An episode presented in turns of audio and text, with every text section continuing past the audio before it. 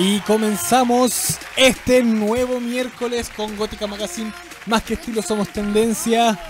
Buenas y grandes tardes a todos. ¿O no, Carolina? Alexandra Cuevas Díaz. Hola a todos, bienvenidos nuevamente este miércoles a Gótica Magazine. Hoy tenemos un programa lleno de buenos datos, lleno de consejos, sobre todo para nuestros amores peludos. Nos referimos claramente a los perritos. Hoy nos acompaña Rodrigo Castillo, médico veterinario, clínico.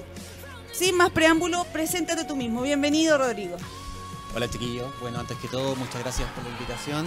Eh, sí, soy médico veterinario, me especializo en cirugía y eso, pues estamos acá tratando de ayudar un poco en, la cultura animal en Chile, tratando de hacer crecer un poco más este rubro. Es súper importante porque falta tanta educación para un montón de cosas que la gente no sabe que pueden ayudar a, a tener una mejor calidad de vida para sus perros y gatos. Así que estamos muy contentos de tenerte hoy. Eh, nuevamente el tráfico en Santiago nos jugó en contra, pero aquí estamos para todos ustedes, radiogóticos que nos escuchan por www.radiohoy.cl. Todas las dudas y consultas que quieran hacer las pueden hacer en el más 56 9872 89606. Así que todas las dudas que quieran o mensajes de voz, mándenlas directamente y aprovechemos que tenemos acá al gran Rodrigo Castillo. Partamos entonces. Comencemos. No solo de perros, gatos también. De todo, Hurones, de todo vamos a ver hoy. Vamos a hacer conejos, una- también, tortuguitas. más que nada animales de compañía en general. Excelente. Caballos también. Caballos también. Muy también bien. es un animal de compañía doméstico. Así que eso, pues a ver, ¿por dónde partimos? Bueno, hemos crecido bastante desde un tiempo a esta parte. Eh, La tenencia responsable y todo eso. ¿Cómo, Sí. cómo, sí. Cómo se ha visto la tenencia responsable de- del, del dueño del perro hacia el perro? Va, lo inscribe, te pregunta. Claro, mira, la ley de tenencia responsable, que es la 21020, eh, establece más que nada que el dueño debe adquirir cierta responsabilidad a la hora de obtener un perrito. Eso quiere decir que debe hacerse cargo eh, de sus necesidades básicas, tanto como alimentación, techo, etc. Y eh, también una parte súper importante es el cariño que se le da a las mascotas. Eh, gracias a eso pudimos establecer un- una forma de censo que es eh, la implantación de microchip, en donde es una especie de root que se le asigna a cada animal y así permitimos una identificación. La idea de esto es apuntar a lo que son los países desarrollados, en que prácticamente no existen los perros pagos. Entonces es súper eh, importante que la gente eh, tome conciencia y, y vayamos hacia allá. Les doy un ejemplo. Por ejemplo, eh, en países desarrollados, si un perrito se pierde y es tuyo y está con microchip, un ente fiscalizador lo toma, te lo va a dejar, porque obviamente le pasa al lector e indica que es tuyo, y te entrega el perrito, pero junto con eso una multa. ¿Qué logramos con eso? Que la gente evite tirar sus perritos a la calle, evite la cruza indiscriminada y por eh, la cantidad de perros vagos que se, generan con eso y eh, ordenar un poco más la, la población, la población canina. Así que eso respecto a la, a la ley de tenencia responsable de mascotas. ¿Te ha tocado, eh, te ha tocado recibir a perros con chip, Sí, pero que no sea el dueño el que lo lleva? sí. Sí, pasa mucho. o de repente me ha pasado. disculpe.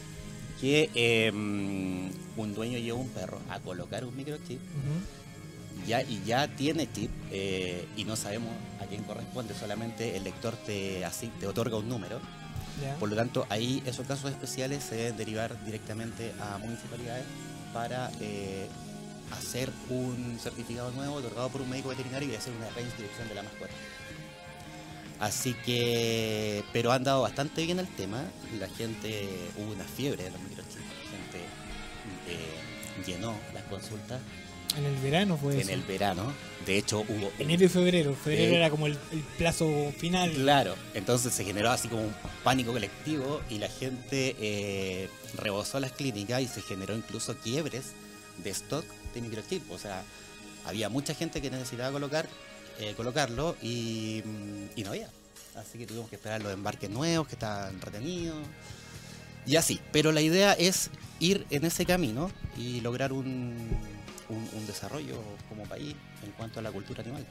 ¿Cómo educas eh, tú al, al dueño del perro al decirle que el perro no es un juguete que se desecha, sino que es un ser vivo que también tiene sentimientos, que necesita alimentar, eh, tomar agua, cariño y que no es un como un elemento desechable? ¿Cómo le explicas tú a una persona porfiada? ¿Sabes lo que pasa, Carlos? Que eh, esto viene desde hace mucho antes. Antiguamente, si tú te acuerdas, bueno, no eres tan viejo, pero en la década de los 80 o 90, el perro tenía un rol en donde era el perro de la puerta hacia afuera, ¿Sí, po? eh, se le daba la comida que había y eh, era un objeto. Hoy en día, el perro ha ido ganando terreno, ha ido ganando terreno y ya pasa a ser un integrante de la familia, uno más. Sí, po. Por lo tanto, cada vez la gente está más preocupada, está siendo más responsable y el cariño que se genera también, el vínculo es mucho mayor. Porque es muy distinto tener un perro de, guar- de guardia que esté afuera Sí. a tener un perro que comparte contigo, que te acompañe en momentos difíciles. Hay muchos que vivimos solos y nuestro perro es, nuestro, es nuestra familia, nuestra compañía y, y ha ido ganando un rol muy importante. Hoy prácticamente, como te digo, son uno más. Uno más. Y Claro, eso- muchas muchas personas ya están eh, postergando la paternidad para ser eh, Justamente. de los perros o los gatos su eh, perrihijo o gatihijo. Se, se ha establecido mucho el término, el término de perrijo, eh, porque hay muchas personas, mujeres en este caso, que deciden posponer por eh, cosas de índole profesional, desarrollo, eh, independencia, quieren viajar, O porque simplemente no quiere. o porque simplemente es una decisión de ellas, eh, y tienen un perrihijo, que eso es peor que tener un hijo, porque son muy sobreprotectoras, el que está súper bien, pero eh, es realmente el vínculo muy, muy, muy fuerte. muy fuerte. Sí, es que yo creo que ya quedó atrás todo eso de, de dejar el perro al fondo del patio, que no entre a la casa ni nada. Ahora, cada uno, muchos de nosotros dormimos con nuestros perros, Claro. duermen a los pies de nuestra cama o duermen en la misma habitación. En nuestro caso, Claro. nosotros tenemos tres perros, dos duermen al lado de cada uno en sus camitas. Yo y la Fuyumi duerme en la esquina de la, a los pies de la cama. Claro. Y claro. siempre ha sido así y, y claro, siempre es fundamental ver qué buen alimento hay, qué, qué necesidades básicas tienen. Aparte que los perros también eh, van desarrollando distintas capacidades, no sé, a nosotros nos avisa si quiere ir al baño, nos avisa si se siente mal o cualquier cosa, nos da, nos da un aviso. Lo que pasa es que es lo que conversábamos el otro día, que se ha, eh, ocupado mucho el término de humanizar a las mascotas, en el sentido de que uno en la noche llega cansado de su trabajo, se acuesta, duerme, y el perro eh, tiende a adoptar esas mismas conductas y se humaniza, porque en general el perro puede estar despierto de día, de noche, alerta o no, pero cuando son perros de, o indoor o que viven dentro de la casa, adquieren la misma conducta. Saben que ustedes se van a acostar, ponte tú a las 11, 12 de la noche y el perro duerme. Después tú te levantas a las 7 y el perro se levanta. Y así el perro ha ido ganando terreno, los gatos también. Claro, pero igual siempre están alerta. Yo me doy Sí. cuenta porque a veces duermen como con la, nosotros le decimos la antena parabólica a su Mm. oreja porque están Sí. así, tut, tut, cualquier sonido o alerta se despiertan, pero corriendo. Claro, es que piensa que el- el- el- los sentidos de, de los perros en este caso están mucho más amplificados que los de nosotros, por lo tanto tienden a escuchar mucho más, tienden a oler mucho más, de todo lo tienen amplificado.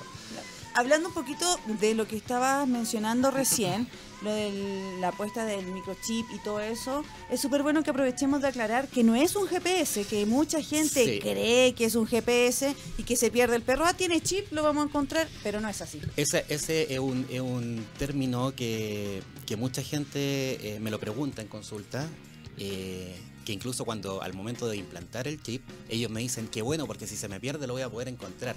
Y tiende a pensar que es un dispositivo GPS en donde lo van a poder encontrar por el teléfono, cosa que no es así, es un dispositivo netamente identificatorio para que eh, que se asigne un número y que ahí aparecen tus datos, tu dirección, tu teléfono, todo como tú responsable de la mascota, pero no es un GPS.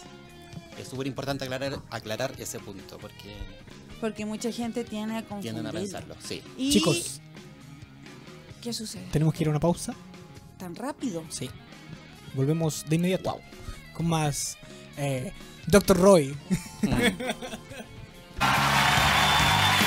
Ya estamos de regreso. Regresamos. Estamos muy contentos porque hay mucha gente que nos está escuchando a lo largo de todo Chile, así que queremos mandar muchos saludos, en especial a nuestra querida amiga Natalie.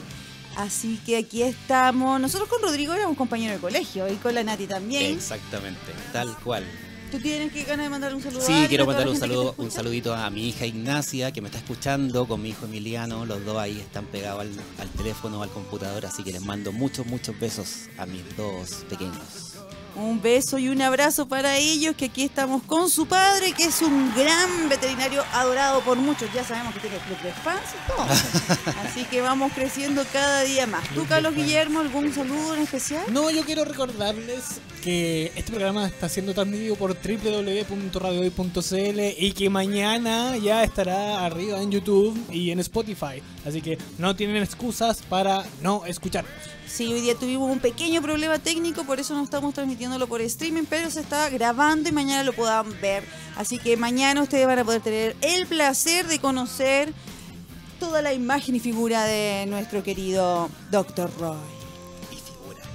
Doctor Roy. Oye, doctor Roy, eh, la salud dental de nuestros eh, incondicionales peludos, ¿cómo se cuida?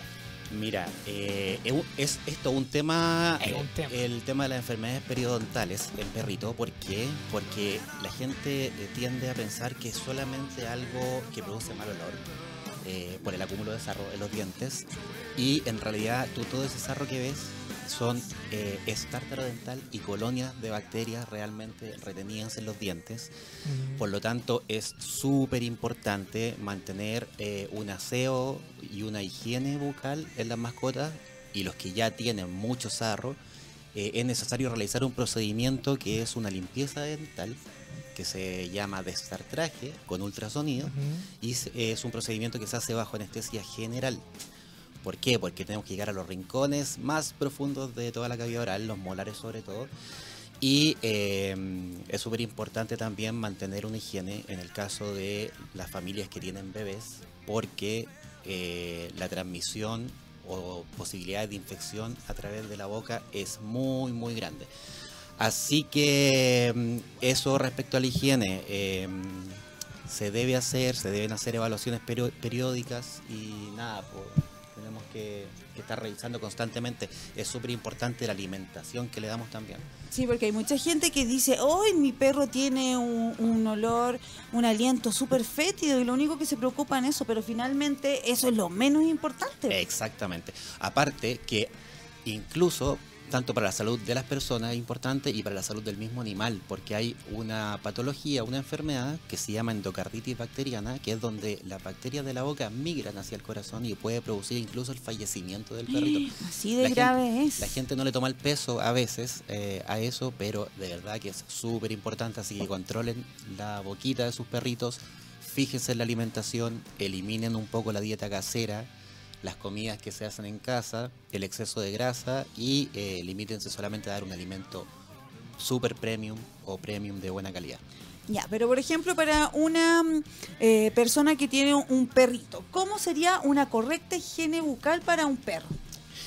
Como te digo, lo importante es que su nutrición se base principalmente en el pellet, Ya, entonces primero olvidemos de la comida casera, porque mucho, existen muchos mitos que es mejor la comida casera, que antes no existía esto y todo, porque quizás no era un tema que tampoco se tocará mucho, pero siempre ha existido. Exactamente. Entonces primero es la alimentación. Es un la buen alimentación. pellet dependiendo del tamaño, del peso, de la raza o del tipo de perro que sea. Hoy en día hay, hay tecnologías eh, en cuanto a los alimentos de perrito. eh, se está yendo mucho hacia el lado también de los alimentos orgánicos que conversábamos el otro día, que no tienen eh, productos eh, transgénicos, que no ocupan subproductos, quiere decir todas las partes que no sean carne de un animal. Y eh, por lo tanto son alimentos de muy buena calidad que tienden a acumular muy, muy poco sarro. O sea, por darte un ejemplo, yo hay perritos de raza pequeña que tienen un año y ya le estoy haciendo destartraje porque les dan comida casera. Y tengo perritos de 7 años que no es necesario hacerlo porque su dieta ha sido base- eh, principalmente en base a pellet. Entonces, súper buen punto, porque yo pensaba, y yo creo que mucha gente de nuestros radiogóticos que nos escuchan por www.radiohoy.cl piensan que quizás la comida natural le hace mucho mejor, como tiene menos químico y todo, pero hoy en día, con la tecnología que existe, hay unos pellets premium que son súper buenos y que tienen casi todo natural, pero al ser pellet también van limpiando la, la encía, ¿o no? Claro, y no solamente en cavidad oral, o sea, el pellet hay que pensar que está nutricionalmente balanceado, o sea, da todos los elementos que o ingredientes o, bueno, vitaminas, minerales y proteínas que el animal necesita en su justa medida. ¿Qué pasa con, el la comida casera? La gente abusa de las grasas, abusa de los carbohidratos, la carne como es cara, tanto el pollo como el vacuno, tienden a echarle muy poco, entonces no es un alimento balanceado y eso lo que hace finalmente acumula sarro, sobreengrasa a los animales, se producen problemas de eh, obesidad, de diabetes y así un montón de cosas. Nosotros, por ejemplo, le damos huesito a nuestros perros, pero huesitos que compramos en la carnicería. ¿Qué tipo de hueso es? ¿Te acuerdas, Carlos? Eh, ¿Cómo se llama este? ¿El de la cazuela? ¿O subuco? ¿Ya? Ese. No, hay otro que también le compramos porque los osobucos, el mismo señor de la carnicería nos dijo, no, es que tiene mucha carne, entonces como que nada que ver. Es otro que tiene como eh, la carne pegadita. ¿Ya? Entonces nosotros los que estamos a coser, porque yo soy un poco especial, debo reconocerlo, prefiero evitar, porque si tiene algún bichito, alguna cosa, prefiero matar esa bacteria. Claro. Y qué bueno que lo hacía porque supe, cuando tú ayer me comentaste, que es bueno coserlo para evitar las astillas o cosas extras que puedan dañar. Lo que pasa es que hoy en día hay, hay marcas comerciales que venden huesos ahumados, que son para perritos, eh, que tienen triple, triple proceso de cocción. Eh, por lo tanto, esos huesos no se astillan, no se quiebran, solamente se van desgastando hasta reducirse. Ah, esos son a- los que venden en las PET. Exactamente. Eso grandote. No es recomendable dar huesos eh, comprados en carnicería, pero en el caso que la gente lo haga, eh, es recomendable que los, que los cosan. Ay, yo no sabía, a mí me habían Ya. dicho todo lo contrario, que era súper bueno, sobre No. todo para limpiar los dientes. Por eso estos huesos que te digo que vienen con triple proceso de cocción, lo que hacen que por un efecto mecánico, cuando el perro come el hueso, desgasta y pasa a llevar el tártaro dental que está adherido y a veces lo desprende. Por eso se recomienda para el, el acúmulo de sarro. Ah, Entonces, miren, ven, esto es bueno saber porque a veces uno cree hacer las cosas correctamente y es bueno Claro. Desmitificar muchas cosas que uno tiene en el día a día y cree que lo está haciendo bien, pero está equivocado. Sí, o sea, hay que pensar que yo siempre doy el, ej- doy el ejemplo de que las grasas son ricas. Entonces, una persona que prefiere comerse una papa cocida o una papa frita. Siempre va a preferir la papa frita porque Una tiene papa grasa. cocida con, con un, En los perros pasa igual. La Yo, gente- a mí me carga las papas una fritas. longaniza. y- En los perros pasa igual, la gente tiende a, po- por ejemplo, poner el pellet en su plato y echar un resto de, no sé, de sopa que le quedó del almuerzo o juguito de bistec que le quedó y así vamos incrementando los niveles de grasa y por ende Sí, todo lo que eso demás hace que... pésimo. No es porque no confundan el cariño con más comida. Eso es un súper mal concepto. Claro. Que la gente cree, ah, le voy a echar este raspadito de huevo que me quedó. O en el O caso, le voy a echar este poquito de, de Ah, juguito de bistec que quedó con aceite. proteína, el huevo es proteico, pero en el caso de las abuelitas que decían que mientras más gordito, mejor. Le Y- daban, le daban carbonada. ¡Farso, farso! Entonces, ese es un mito que hay que derribar. Un animal gordo no es un animal sano.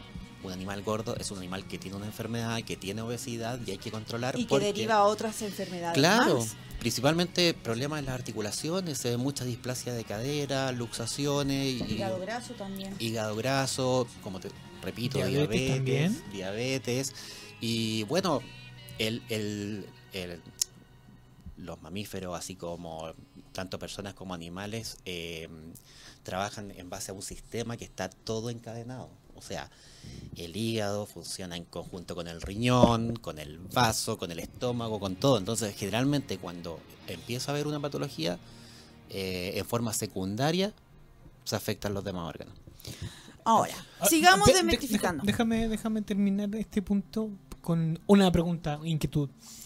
¿Cada cuánto tiempo es recomendable eh, ir a revisión dental con el perro?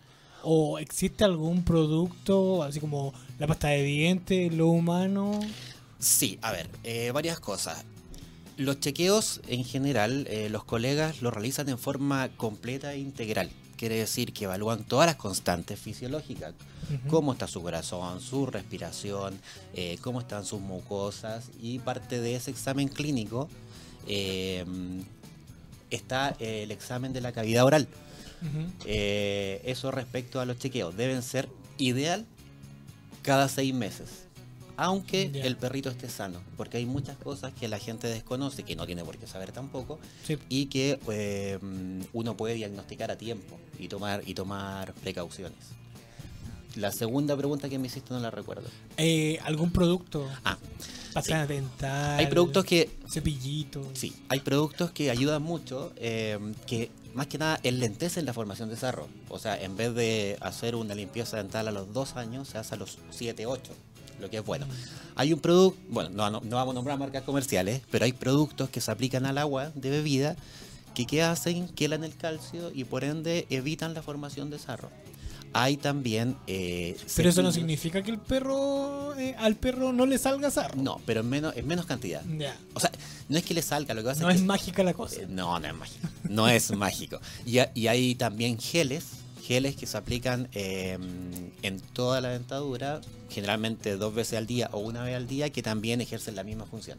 Son bastante buenos eh, y también la gente lo agradece mucho, porque créeme que yo he visto perritos muy regalones que viven dentro y que lo han literalmente echado de la casa por el mal aliento. Y no es culpa de ellos, es culpa de quien los alimenta.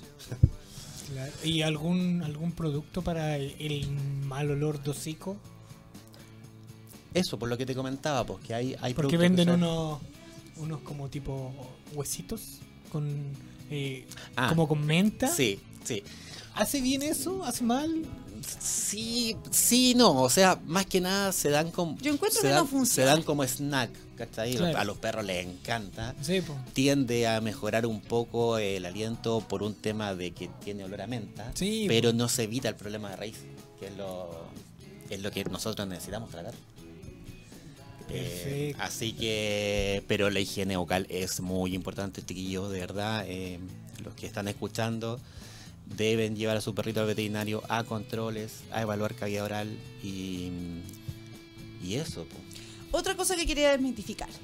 Eh, ¿Qué tipo de agua le puedo dar a mi perro para evitar tanto el sarro? ¿Es verdad que si yo le doy un agua purificada, Purificada. es mejor que darle agua de la llave? Sí, porque lo que pasa es que, el, bueno, todas las aguas en todo el mundo son distintas en cuanto a, a carga mineral.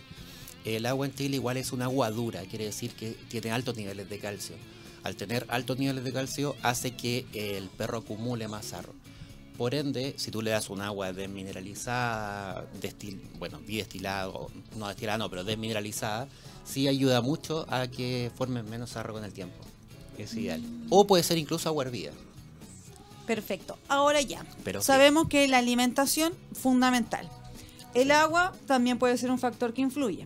Eh, lo que le damos generalmente como snack y eso no es algo fundamental que le va a mejorar el aliento del perro, algo lo va a entretener, que lo va a gustar y ojo que muchos tienen harto quimo, químico, perdón. Sí. Si quieren algún snack bueno, rico y saludable, le recomendamos Sabores by Monet. Anita Magallanes, la creadora de Sabores by Monet, y tiene los mejores snacks naturales hechos a mano. Así que si quieren alguna información de un buen y natural snack, búsquenlo en arroba Sabores by Monet. Ese es mi dato de hoy. Buenísimo, buenísimo sus productos de la Anita. Sí, son muy buenos. Entonces, ahora, ¿qué pasa? Nosotros tenemos varios amigos que tienen a sus cachorritos con, con sus dientes que parecen prácticamente una roca sobre su diente. Ya no tiene el diente blanco, sino que es como una roca llena de, Claro. de capas. No, es, como es- café con es una piedra, es ¿eh? literalmente una piedra. Es literalmente Entonces, una piedra. Los que ya llegaron a ese extremo, porque primero estábamos hablando como para que toda la gente que nos está escuchando y se está uniendo recién entienda más o menos lo que estamos hablando. Estamos viendo cómo prevenir en una corta edad, si yo tengo un perrito de hace poco tiempo, cómo lo puedo empezar a cuidar para que no llegue a, a esta situación. La alimentación, eh, el agua, que es súper importante, y chequear generalmente eh, ir a su veterinario para que lo chequee y le vaya dando las indicaciones adecuadas. Ojo, que no es solamente ponerle una vacuna para la vida a los perritos, es tenencia responsable, significa que uno necesita desparasitarlo, necesita eh, ponerle las vacunas correspondientes cada cierto tiempo. La vacuna antirrábica se pone todos los años, es algo muy importante para que no lo olvide. Ojo, volviendo al tema inicial, el no vacunar un perrito eh, y no tenerlo en las condiciones ideales también se puede considerar maltrato. Eh, Multa. Y la ley ya está vigente, las multas van desde una UTM hasta 30 UTM, si es que mal no recuerdo. eh, y no es solamente darle comida y agua, tienes que hacerte cargo de muchas cosas más. Incluso el cariño está dentro de, de uno de los ítems. Y no es necesario que, que se cariño, ¿también asusten por... Claro, claro. O incluso, mira, eh, se considera de que los perritos deben tener un metro cuadrado por kilo de peso para evitar el estrés. Hay muchos casos que la gente, por ejemplo, se va a trabajar y deja a los perros en el balcón y se va a trabajar. Y hay balcones que tú, ¿cachai? Que miden Sí, uno pues, por uno Claro. y el perro se da vuelta como un loco. Imagínate eso, además que tenga el sol encima, perfectamente puede ser considerado maltrato si es que algún vecino te graba, te denuncia y las denuncias son anónimas. O sea, le puede caer. si lo cualquiera. Encierran, el Claro, perro ladra mucho. claro, claro. Sí, Así que los niveles de estrés en, en animales, en perritos y en gatos, que son altamente estresables también, los gatitos se estresan con nada, eh, necesitan que esos cuidados sean se, se hagan. Ah, eso te iba a preguntar, volviendo al tema inicial de los perros, de, de que duermen, no duermen. ¿Cuántas horas duermen los perros así como en general? Porque los gatos duermen como 20 horas, son como súper flojos, no hacen nada. Mira, Saludo a Tita Peach que no está viendo. es relativo. Mira, lo que pasa es que eh, los perritos, o sea, los gatitos que son esterilizados, bueno, los, los perros también pasa. Esterilizado en el caso de la hembra, castrado en el caso de los machos, tienden a ponerse más sedentarios. Por un tema de baja carga, carga hormonal, tienden a dormir más, tienden. Y por. eh, mira, es un efecto en cadena. Duermen más, comen y duermen, y por ende engordan. Mm, Entonces, eh, sí, tienden, tienden a más los perritos esterilizados, pero un perro de- debería dormir 6 horas día y o sea que si, andar súper que bien. si yo esterilizo a mi perra, eh, no necesariamente va a engordar si eh, hago ejercicio con ella y todo. O Yo- igual tienden a engordar. Igual, por- igual tienden a sobreengrasarse un poquito Ah, y por perfecto. ende hay que hacer manejos nutricionales. Hoy en día, como decía hace un rato, las tecnologías de alimentos están pero muy muy bien. Podemos dar eh, alimentos para perrita esterilizada que son hechos y formulados para que la perrita no engorde.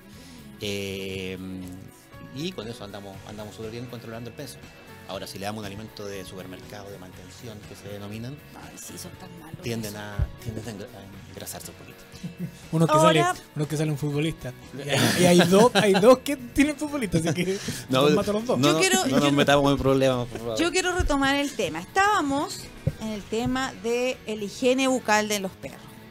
Ya hablamos de lo que se necesita para los perritos que están partiendo recién, que tienen menos edad, pero un perrito que ya tiene el diente con muchas capas de sarro, por así decirlo.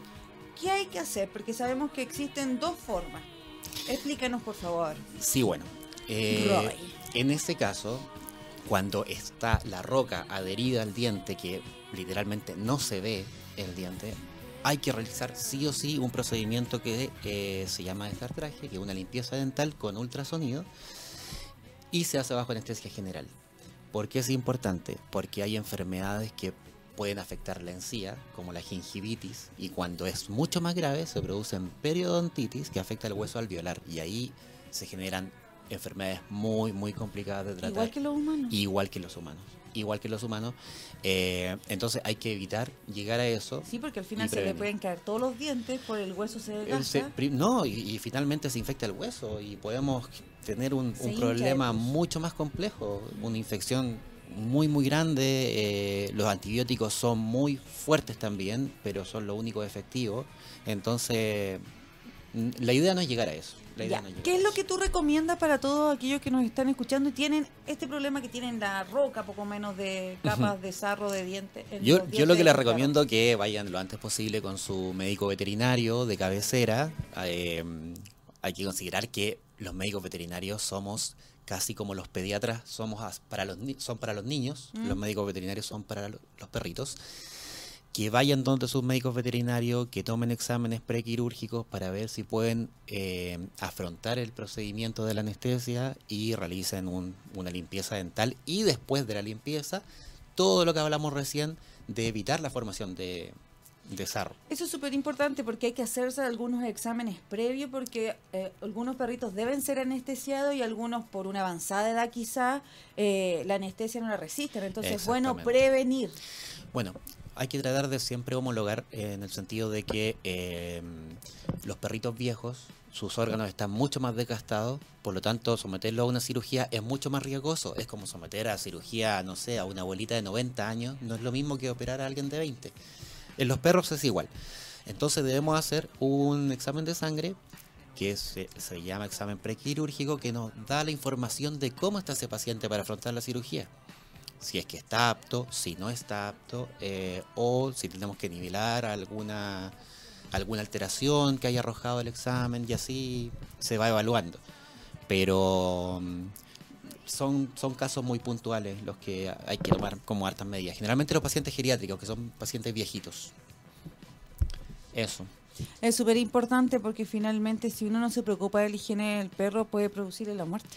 Claro. Así de grave. Claro, claro, así gra- No, y lo que comentaba hace un rato, o sea, la gente que tiene bebés no le toma el peso. Los perritos hoy en día nos dan peso a todos eh, y la, la, la transmisión de bacterias puede ser súper importante. En un bebé puede generar incluso enfermedades infecciosas fuertes y ellos no tienen la inmunidad que tiene una persona adulta. Entonces, hay que tomar medidas. Ya lo que yo he visto, por lo menos según mi experiencia, es que cada vez la gente se está concientizando más y está tomando más, se está preocupando cada vez más de, de sus peluditos. Sí, tenemos algunas preguntas que te quieren hacer. Tenemos el caso de un perrito que es muy hiperkinético y no saben cómo calmarlo. ¿Qué le recomiendas tú? Bueno, hoy en día hay varios eh, productos comerciales que ayudan mucho al manejo de conducta. Hay collares en que vienen con un producto adherido y que el collar al ir rozando con el animal va desprendiendo ese producto y va eh, generando una calma en el, en el paciente. Hay productos en gotas que se adicionan al agua que también son una especie de... vamos- flores de Bach.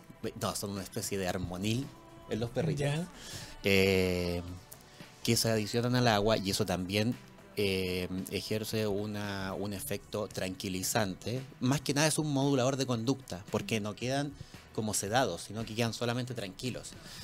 Y, pero lo que yo más recomiendo, el mejor ansiolítico de todos, es hacer ejercicio, Mm. es sacar a tu perrito, Sí, es que, que haga... Mira, yo tengo un perrito igual, es sumamente inquieto, se llama Arthur, es un shih tzu exquisito.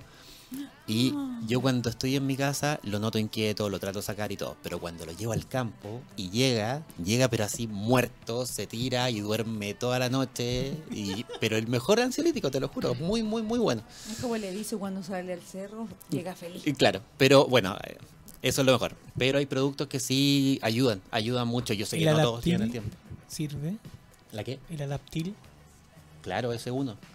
Ese es como para eh, El hacer, hacer amigos a perros y gatos.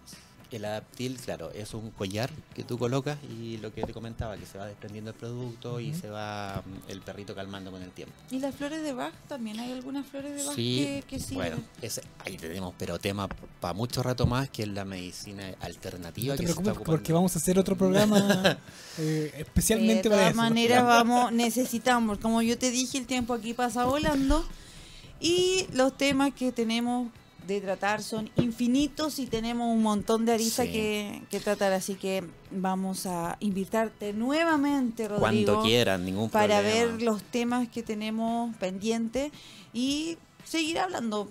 Sí, respecto todo a la, esto. a la medicina alternativa, como adelanto, podemos decir que ya se está eh, implantando el reiki en animales, la acupuntura ya lleva un buen tiempo, eh, flores de Bach también ha dado muy buenos resultados. Todo esto lo tendremos en Uh. sorpresa, sorpresa. Pronto tendremos una gran sorpresa. Se viene, se viene, así que no, bien, bien, eh, la medicina alternativa ha ganado mucho terreno, eh, la homeopatía también ha ganado mucho terreno. Y, Y es súper importante porque finalmente lo natural eh, es un aporte, encuentro yo. No. El cuidar el planeta, lo sustentable, es algo de crear conciencia y también son partícipes nuestros animales. No, y no sé si te habéis fijado que cada vez más estamos volviendo a nuestros orígenes, estamos tratando de hacer los alimentos lo más orgánico posible, sin intervención genética, eh, porque es- está más que demostrado que las personas son mucho más saludables comiendo ese tipo de alimentos. Lo mismo pasa, hay que extrapolarlo a los pacientes, a los perritos y a los gatos. Comiendo alimentos orgánicos se sienten mejor, el desarrollo de enfermedades es mucho más bajo y se nota, se ha notado el cambio. Sí, pues si pensamos en tiempos antiguos, la diabetes no existía, el hígado Claro. graso tampoco. Y tenemos que llegar a eso porque finalmente en en el caso de los que tenemos hijos eh, es el futuro que les espera a ellos. Entonces tenemos que tener conciencia y eh, tratar de siempre ir hacia ese lado. En el caso de los animales por nuestra parte y en el caso de las personas. Sí, pues y también es súper importante el tema de las fecas. sí. Mucha gente nos hace responsable de la feca de sus animales y estas mismas fecas pueden transmitir un montón de enfermedades, bacterias que otros perritos sanos al olerlas las pueden contagiar, si no me equivoco. Claro, ahí entramos en un tema de enfermedades parasitarias. Los perritos deben desparasitarse, los perritos adultos cada tres meses. La gente piensa que se hace una vez cada tres años. Y no, es- venden unas pastillitas. Exactamente. como lucas, 800 pesos. Son pastillas que lo que hacen es un barrido todo el gastroentero y eliminan todos los agentes parasitarios que puedan estar ahí. Ah, Hay que considerar que una feca que no tiene mm, gusanos, por decirlo de una manera más didáctica, no quiere decir que no esté parasitada, porque hay huevos y los huevos son microscópicos, la gente no los ve. Entonces a veces me dicen, doctor, el perro no botó nada. Ellos creen que no botó nada, pero sí botó huevos y después otro perro huele o está ahí e ingiere esos huevos y de esos huevos, de ese huevo, eclosiona una larva y se genera el nuevo ciclo. Es súper importante la desparasitación. Sí, de hecho, una vez me tocó ver una feca que al recogerla se partió por la mitad y estaba llena de gusanos. Claro, claro. Es Y que era real, es de verdad. Es que ya Transmiten muchas infecciones. esa parasitosis ya quiere decir que estaba muy avanzada, ese perrito probablemente nunca se desparasitó, pero lo que uno logra con la desparasitación es ir cortando los ciclos parasitarios. Es cierto que después de un embarazo, o sea, de una preñez de un- una perrita, eh, posiblemente bota fecas con este tipo de parásitos porque eh, al estar preñada, O sea, mira, de hecho les voy a dar un, un tips que probablemente no lo, no lo saben. Todos los cachorros nacen parasitados. ¿Por qué? Porque la mamá se los traspasa vía transplacentaria. claro, Entonces, por eso es tan importante desparasitar a tus cachorros al día 15 de nacidos, porque todos los cachorros nacen parasitados.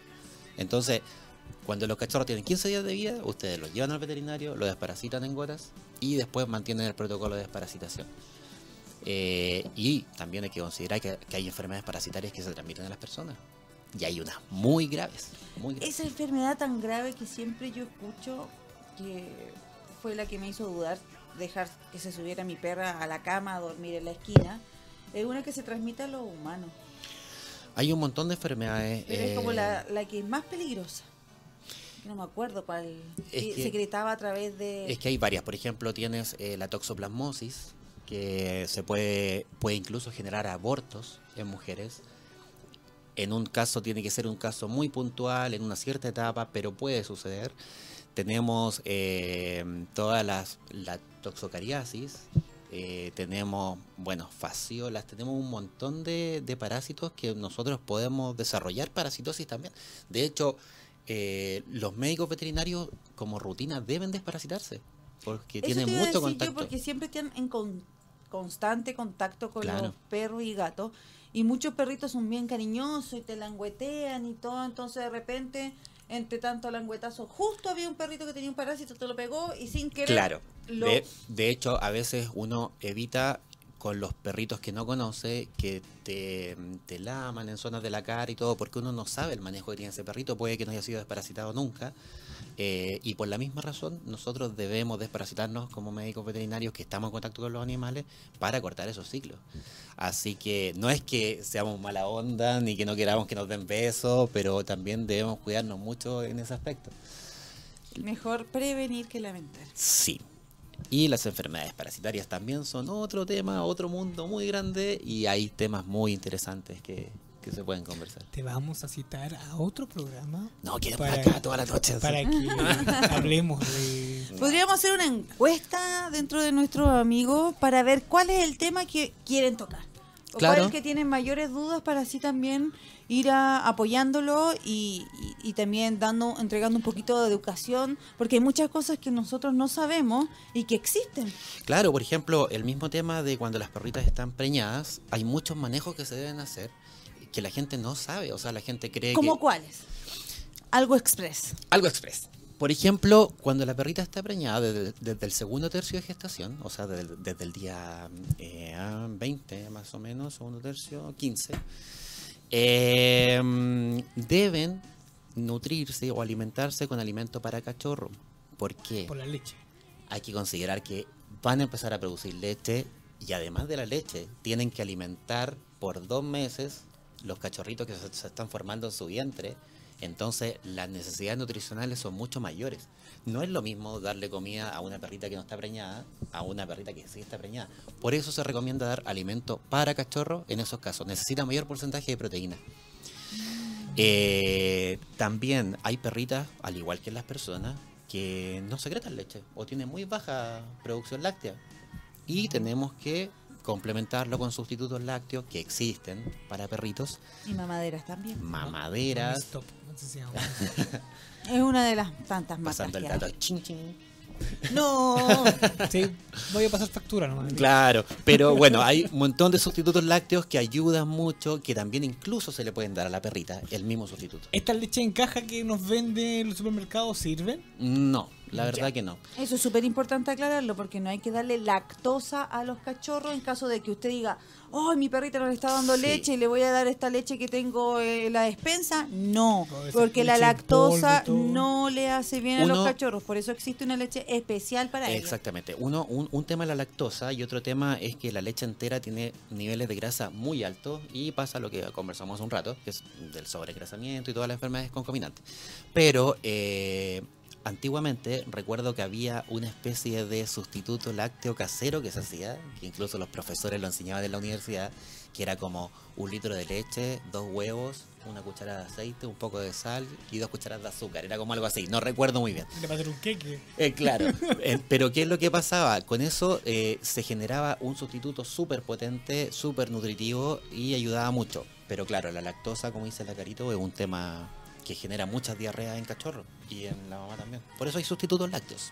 Chicos, siempre tengo que ser el malo de la película, Ah. pero tenemos que irnos. ¿Cómo tan rápido? Pasó volando, Qué triste. pasó volando. Pero eh, te vamos a comprometer para una próxima oportunidad para que sigamos conversando de nuestros eh, regalones peludos. Pero por supuesto, un tema que podemos estar hablando horas y horas y horas y como dice la Carito, que la gente haga sus consultas. Sí, vamos a lanzar, a ver cuáles son los temas, vamos a proponer tres temas y ustedes van a ser los que elijan de qué quieren que hablemos nosotros y resolvemos todas las dudas que tengan para así ayudarlos a tener una tenencia responsable y una mejor calidad de vida para todos nuestros incondicionales peludos. Gracias por estar ahí, gracias Rodrigo por acompañarnos. A ustedes, chicos. Los esperamos el próximo miércoles con unos nuevos invitados que el ya próximo anunciaremos. miércoles tenemos estreno también, Tenemos estreno. por si acaso. Ay, Mario ¿verdad? Ojeda. Bien, el programa de Mario- Mario Ojeda. Mario Ojeda después de nosotros, viene Mario Ojeda el próximo miércoles por www.radiohoy.cl. Nos vemos muchachos, Miguelito. amor Gracias, mío. Miguel. Gracias a Nos todos. vemos. Chao chicos, gracias. Chau, chau, chau, chau, chau.